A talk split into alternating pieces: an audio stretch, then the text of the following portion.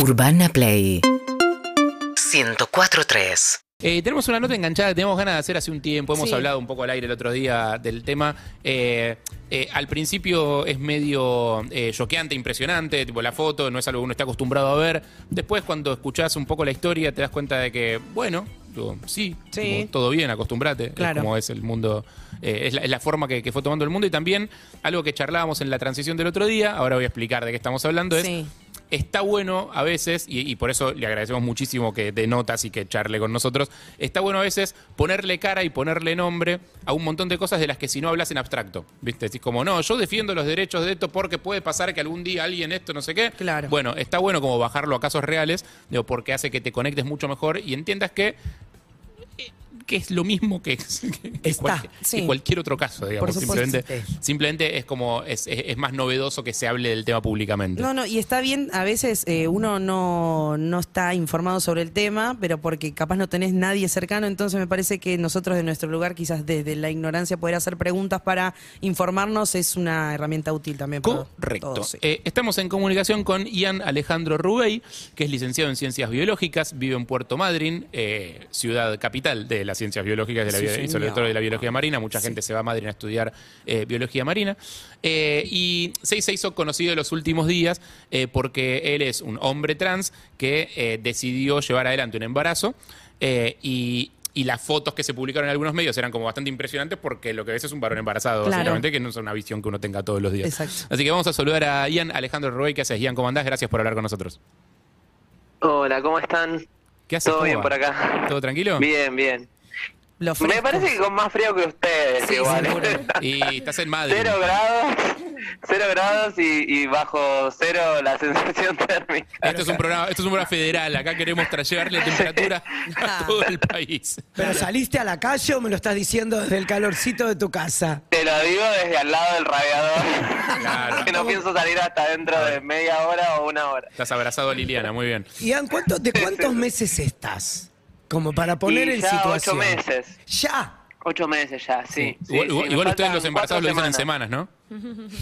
Sí, claro, me faltan cuatro semanas en realidad para que Ah. ya nazcan les mellis, porque a las Ah. 38 ya los sacan. Arrancaste a pleno, a- fuiste a dos, a fondo. Para decirlo, Sí, bueno. sacan. Los- sí, porque si no salieron hasta ese entonces, lo sacan, así directamente. Claro. No hay mucha chance de, de- de esperar más, digamos, por el espacio sobre todo.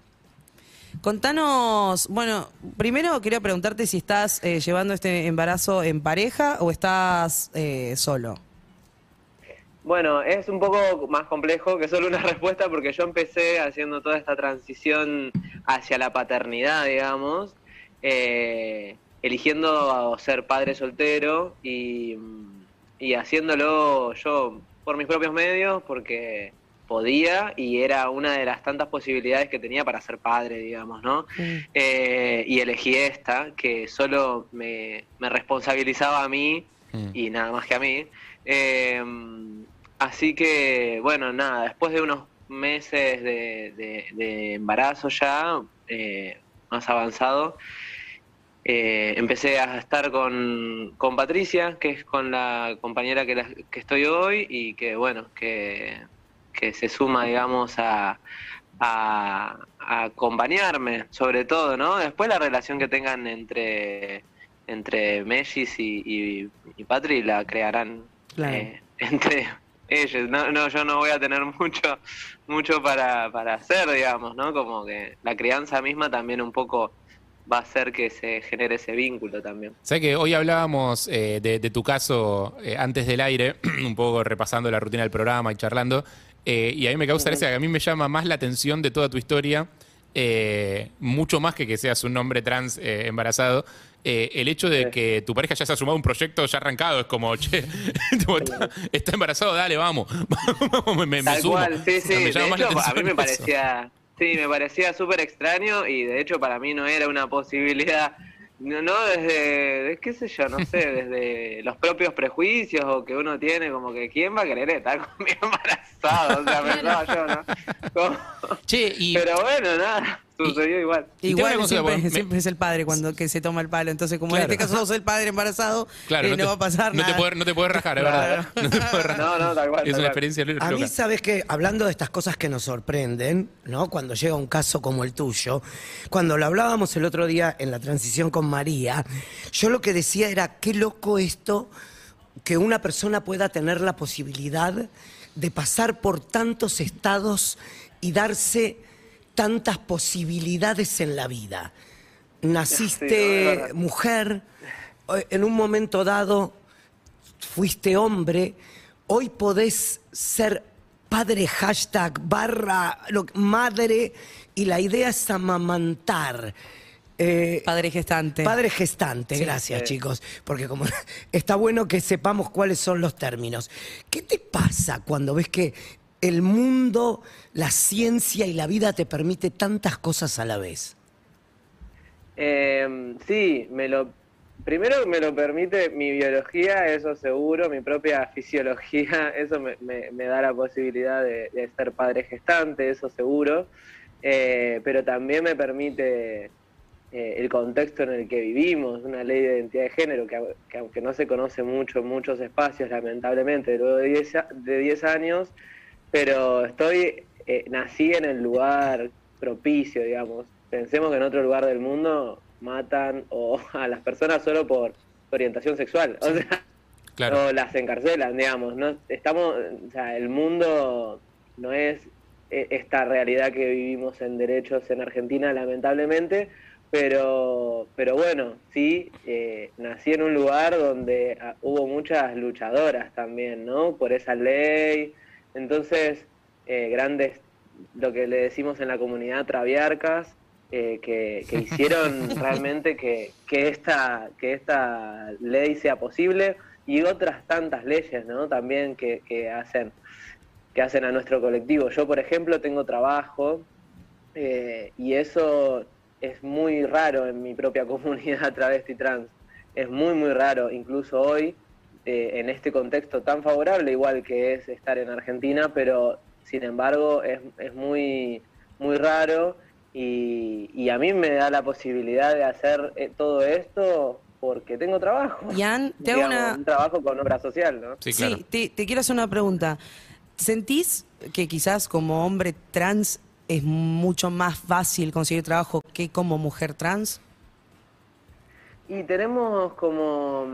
Hay, hay un poco y un poco de, de situación, ¿no? Porque la mayoría de los chicos tampoco tienen trabajo, changuean, etcétera. Lamentablemente, bueno, de hecho tenemos el caso de Tehuel de la Torre que sigue desaparecido, Sí. ¿no? Es más verdad. de un año Totalmente. y sigue desaparecido, pero, pero eh, lo que sí, sí hay que tener en cuenta que, que bueno, que, que la sociedad fue muy, muy cruel para con las chicas trans, sobre Sí. todo, porque hoy a- este machismo propio y patriarcal eh, las sexualizó desde, desde que empezaron a, a mostrar su identidad, digamos. o- Sí, medio como que no, no, no dejó ninguna opción en el. No dejó ninguna, Sí, o sea, ninguna yo- opción más que el trabajo sexual, digamos. Porque me, Claro, sí, yo me da tengo la... mis compañeras de, de lucha que, que a los 13, 14 años ya estaban prostituyéndose, Claro. eran unas bebés. o sea, Sí, unas sí, sí, nenas. sí, sí. Ya me da la O sea, a mí sensación no que... me pasó eso, pero, pero Claro. porque también hice la transición de grande, igual,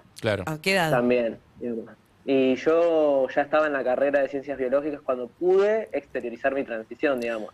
A los 14 había solamente expresado que me gustaba una chica, eso era lo que yo había expresado, y fue un, un problema, digamos, para mi mamá en ese momento, eh, sobre todo por los miedos y una Mm. sociedad súper, bueno, mucho más recalcitrante que la de ahora, pero digo, eh, pero yo no quería hacerle mal a mi madre, que era mi madre, el único, digamos, era como, no tenía opción B tampoco, digamos, era la que me había criado eh, y que éramos uno a uno toda la vida, digamos, ¿no? O sea, yo soy hijo único y, y, y hemos estado juntos toda la vida, digamos, ¿no? Ujú. Y para mí era difícil, ¿no?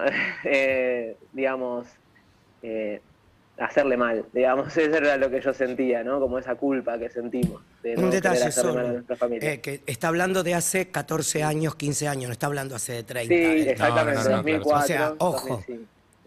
Bien, yo te quiero Sí. preguntar, eh, ahora el tema se hizo más popular, ya eh, me imagino también que en la ciudad conocen, como es tu caso, tu historia, pero te quiero preguntar, eh, las primeras semanas de embarazo cuando te ibas a hacer los estudios, ¿qué respuesta tenías de la gente ahí en, en el hospital o, o cuando te ibas a hacer una ecografía?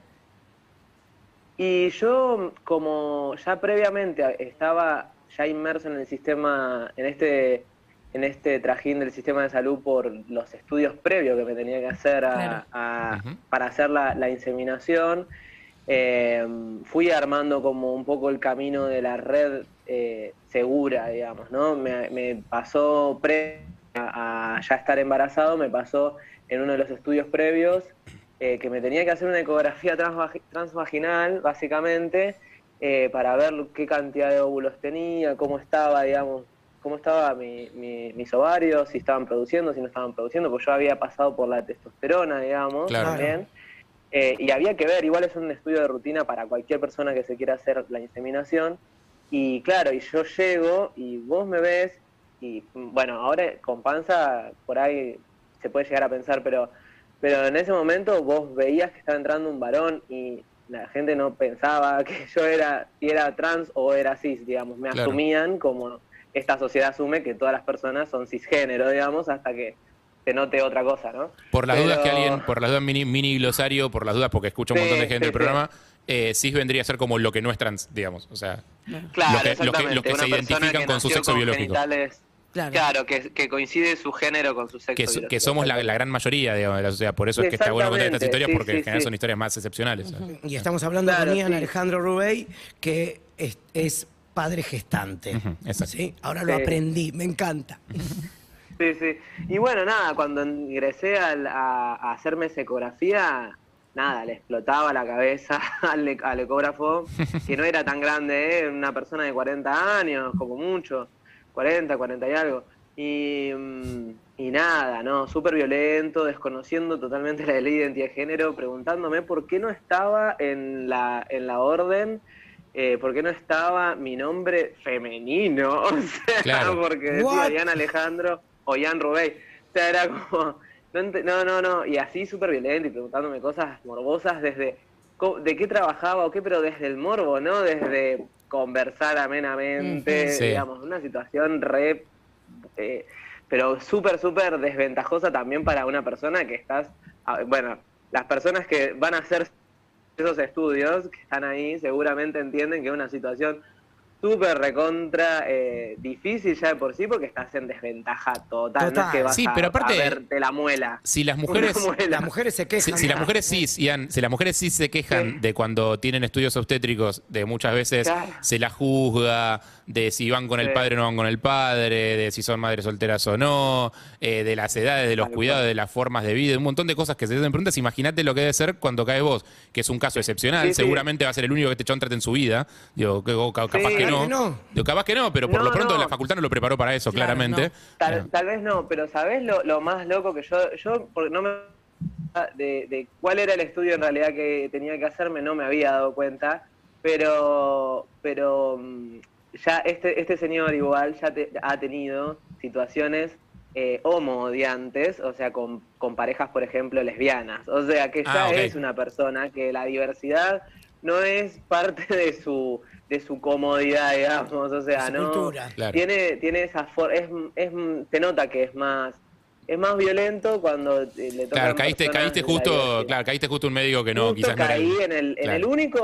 no la verdad que, que entre los profesionales que hay en Madrid, después están los otros dos, por ejemplo, que, que yo he estado yendo también, que son ecógrafos, y que son muy buenos y muy profesionales, y yo encima venía del día anterior de hacerme un estudio mucho más invasivo para el cuerpo, con otro mucho más grande, que humano a más no poder, empático, eh, me trató todo el tiempo en masculino, cuidando, o sea, nada, súper... Es que tampoco creo que sea un la- tema de edad necesariamente, es un tema de no, humanidad una más cuestión que de edad. empatía, ¿viste? Sí, me sí. parece que ya es una situación así, bueno, nada, obviamente que... de- Chicos, no es de odio, Sí, eso. Sí, eso, eso odio Sí, exactamente. sí. Bueno, el odio Sí. también es eh, ignorancia. eh. Y ante una pregunta, porque Sí. eh, me imagino que le debe pasar también eh, a todas las mujeres embarazadas como el, el cambio corporal es muy flashero y es muy intenso. Sí. Eh, y más allá de la parte hormonal y de que se deben sentir distintas y todas esas cosas que uno siempre escucha, hay algo del cambio físico que es como wow. O sea, te debes mirar al espejo y como llamativo.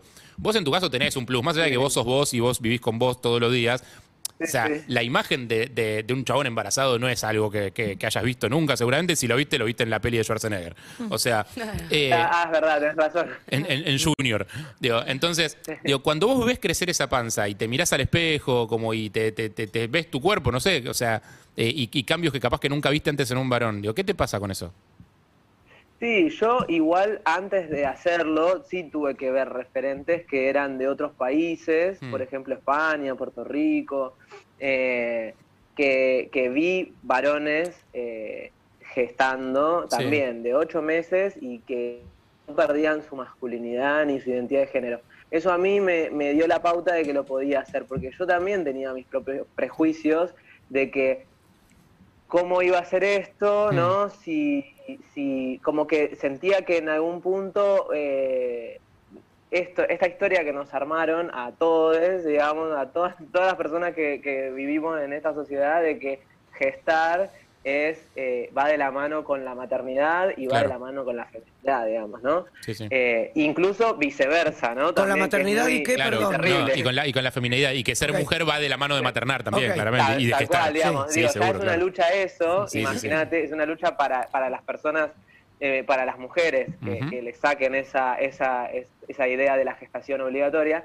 Imagínate al revés, bueno, nada, ¿no? Como es un ida y vuelta muy, muy, que, que está desandándose ahora y que está buenísimo que esté sucediendo, pero eh, para mí mm, fue necesario eh, de, de construir en mi, en mi cabeza eso y bueno, obviamente charlándolo con mi psicóloga, yo desde antes de, de empezar la transición eh, hacia la masculinidad y, y exteriorizarla, ya, em- ya, había, ya estaba empezando a ir a la, a la psicóloga, que es una psicóloga con perspectiva de género, Claro. que entiende, bueno, nada, eh, que también es necesario profesionales de salud así en cada lugarcito, digamos, ¿no? Eh, y, y ahí pude comprender también que en realidad no, no, iba, a- no iba en desmedro de mi propia masculinidad porque lo veía, o sea, vi Claro. referentes. Si va. lo hubiese visto, seguramente me hubiese sido más difícil o casi imposible pensarlo, porque yo antes de hacer la transición hacia la masculinidad, no me imaginaba gestando, ni por casualidad. O sea, de hecho yo a la doctora cuando empecé le dije, no, a lo sumo si quiero ser eh, padre, eh, cuando empecé la transición de, de, de en testosterona, eh, no sé, adoptaré, veré, como si fueras Claro. tan fácil igual, Claro, ¿no? además, Adoptar en sí. Argentina, Sí, sí, sí. impu- Sí. casi imposible. o sea, Capaz hay que es hasta, capaz que es hasta más más de 10 años. difícil. que, que- que estar- Sí, porque la ley tampoco te da espera más de posibilidades. 10 años. Claro. Claro. Claro. Y con respecto... Y, y bueno, nada. Sí, a eso no, no, quería saber en qué, recién estabas hablando de eh, cuando empezaste tu transición, eh, que dijiste, no sé, veré cuando sé si pinta, si adopto. ¿Cuándo pintó esa? Porque te, o sea, por lo que contás, se te vio como muy decidido, muy determinante de ser padre eh, soltero. Eh, ¿qué, ¿Qué fue lo que pasó ahí? Y yo me había recibido ya de la carrera de licenciado en Ciencias Biológicas y esto fue mm, fines del 2020, eh, no, sí, octubre por ahí. Eh, empecé a pensar que quería ser padre primero y empecé a pensar todas las posibilidades Mm. y, y bueno, en ese momento yo estaba en pareja con otra con otra chica que justamente como pasan como pasa cuando sí te conectás, pasa cuando te desconectás. Se asustó. Y, y no fue, no, no fue el, no era su deseo, digamos, ella ya tenía dos hijas y Claro. que, que yo amo con toda mi alma, pero no, pero no, no era su intención, digamos, acompañar siquiera, Claro. digamos, ¿no? A, a mi gestación. Nada, ahí ya cuando, cuando fue más largo el terminar la relación, pero terminamos eh, cuando yo ya, ya, ya estaba gestando, digamos, cuando ya era efectivamente un hecho. Y dijimos, bueno, listo, terminemos porque ya hasta acá llegamos, digamos. Claro. Eh, y- Este, pero bueno, así que eh, me, nada, yo primero pensé en ser padre y después el cómo, el cómo que fue gestar, digamos, ¿no? Y eso fue en noviembre del 2020 yo me tenía que inyectar testosterona y dejé de inyectarme porque sabía que tenía que dejar de Claro. inyectarme para volver a recuperar. Eso te eh, quería preguntar. menstrual. ¿Qué cosa? Eso te quería preguntar. meses. Porque Sí. cómo es el camino. Hay, hay un chico en La Plata que está también en tu situación. eh, y quiero que le cuentes a la gente cómo es el camino. Porque vos por un lado estás haciendo un tratamiento para masculinizar Sí. y tenés que dejar de hacerlo para em- empezar otro tratamiento con hormonas. ¿Cómo afecta eso al cuerpo y cómo, para que la gente entienda y si hay un montón de chicos que están en tu lugar puedan saber qué tienen que hacer? Sí, primero saber que la testosterona, por más de que te, te- te quita el ciclo menstrual, tampoco dejas de ovular. Eso es, es algo que poco se sabe, no se sabe mucho Mm. No se sobre, sobre, la, sobre lo que sucede con nuestros cuerpos cuando nos estamos, ¿no? Eh, No hay tantos estudios. A mí mi doctora me había dicho que, que se que quedaban rudimentarios los ovarios y que después iba a tener que hacer eh, me los iba a tener que sacar y no sé qué, y la, la realidad es que hoy en realidad no, no sucede eso. De hecho, yo le había preguntado a los chicos de España y me dijeron que estuvieron 10 años eh, con hormona y que dejaron y pudieron volver a, reactivar su ciclo, digamos, ¿no? Claro. Entonces yo lo que hice fue eso, dejé de inyectarme testosterona y a los cuatro meses se estima más o menos aproximadamente, yo sí, dejé en noviembre y en marzo ya estaba volviendo a menstruar de vuelta, digamos. Así que más o menos es, es, es ese tiempo dependiendo del cuerpo, ca- cada quien, digamos, tiene otros tiempos. Eh, pero ahí volví a tener el ciclo y, a- y yo necesitaba ese ciclo primero para hacerme todos los estudios porque necesitas hacerlo en un momento determinado de tu ciclo, Claro. eh, como te- testearte las hormonas, testearte, bueno, todo eso, ¿no? La ovulación, e- etcétera. Ian, y ahora Sí. te, y ahora que cu- cu- ¿en cuánto en cuánto tenés? ¿Cuándo, ¿cuándo parís? Y eh, como mucho era la primera semana de agosto. Claro, en cuatro semanas. ya. Eh, ¿Les Mellis tienen nombre ya? Sí, Manuel Amaranto y Yanay Almendra. Ahí va, perfecto. Uh, Eh, está todo, está sí. todo planeado, está todo planeado, está todo listo. Cuando vengas para, para Buenos Aires, eh, pasá a visitarnos, así los conocemos. Eh, y si no, Sí, bueno, una. en el mejor de los casos vamos nosotros a Madrid, que sería la verdad que Bueno, mucho no, mejor. sí, que vénganse, vénganse Acá, está re lindo. En acá enero, producción está anotando. está lindo también, te ¿eh? hacemos un programa especial desde la sala de parto, directamente transmitiendo en vivo todo. Ah, también, bueno, eso no. Ian Alejandro Rubey, eh, padre, eh, futuro padre de, de dos mellizos. eh, El padre gestante. la verdad Por es favor, que, que quede claro que es padre gestante, que me encantó, me encantó cómo gestante. suena. Eh, hermosa charla, gracias, Ian. Mucha Gracias, felicidad. abrazo grande para ustedes. Abrazo grande y que salga todo bien. Seguinos en Instagram y Twitter. Arroba Urbana Play FM.